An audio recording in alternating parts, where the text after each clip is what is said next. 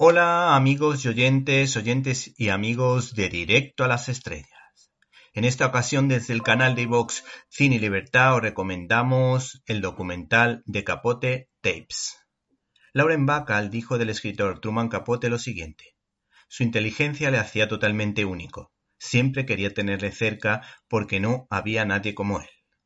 La citada actriz es el gancho para que los aficionados al cine clásico se enganchen a la vida del escritor Truman Capote, que fue uno de los talentos literarios del nutrido grupo de brillantes escritores estadounidenses, de los que hemos podido disfrutar en los 200 años de historia, ya que han salido bastantes y suenan los nombres de Mark Twain, Jack London, Louis May Alcott, Elmore Leonard, Dorothy Johnson o Scott Fitzgerald. Y así podríamos seguir porque la lista resulta interminable. El caso es que Ep Burnau, asesor de Michelle Obama, ese es el peaje que por desgracia tenemos que pagar, pues todos conocemos el aparato de propaganda de los Obama, cuyos asesores y consejeros siempre forman parte de las altas esferas de las grandes cadenas de televisión. Y así nos luce el pelo, porque la mentira siempre es más importante que la verdad en este tipo de medios de comunicación. Acuérdense que hace unos años pudimos disfrutar de la película Infamous. En ella se contaba la vida del escritor Tuman Capote y cómo fue el proceso creativo de la novela Sangre Fría.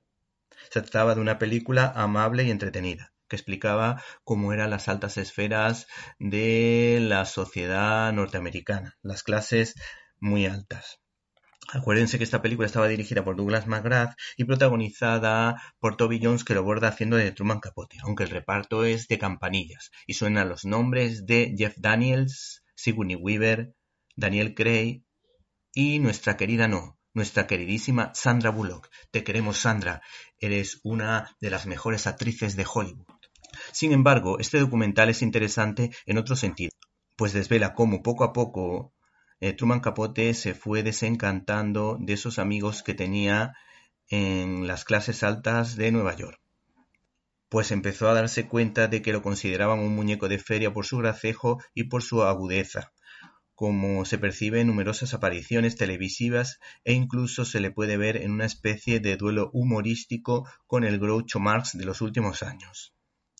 La vida de las altas esferas de Nueva York no es tan bonita o no era tan bonita como él quería.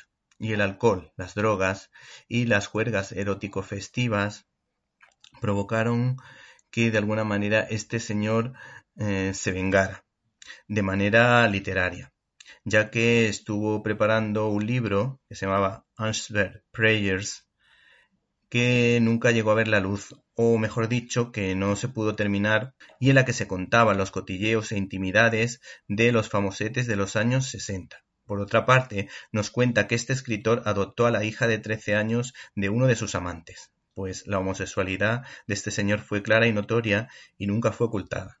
En esa época, la hija habla de las andanzas de su padre con cierto cariño. Finalmente, aunque cambiando el orden, nos recuerda que dos de sus novelas más conocidas tuvieron adaptaciones cinematográficas.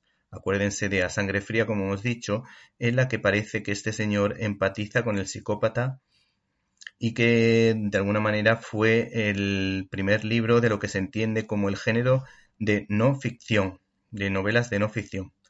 Así como también aparece por ahí su inolvidable novela que he tenido la suerte de disfrutar, Desayuno con Diamantes, que hay que decir que es un pelín más amarga que la producción hollywoodiense, que por lo visto es un homenaje a sus padres, donde el escritor destaca con ternura al personaje de Holly, que de alguna manera pues guarda ciertos paralelismos con la que fue su madre. Ambas novelas fueron llevadas al cine.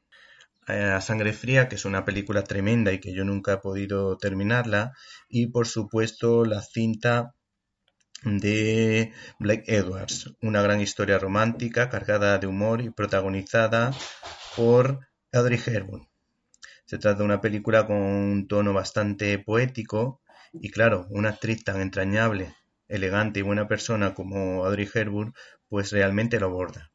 Por cierto, el actor que la acompañaba era George Pepper, al que muchos recordarán por ser el Aníbal Smith del equipo A.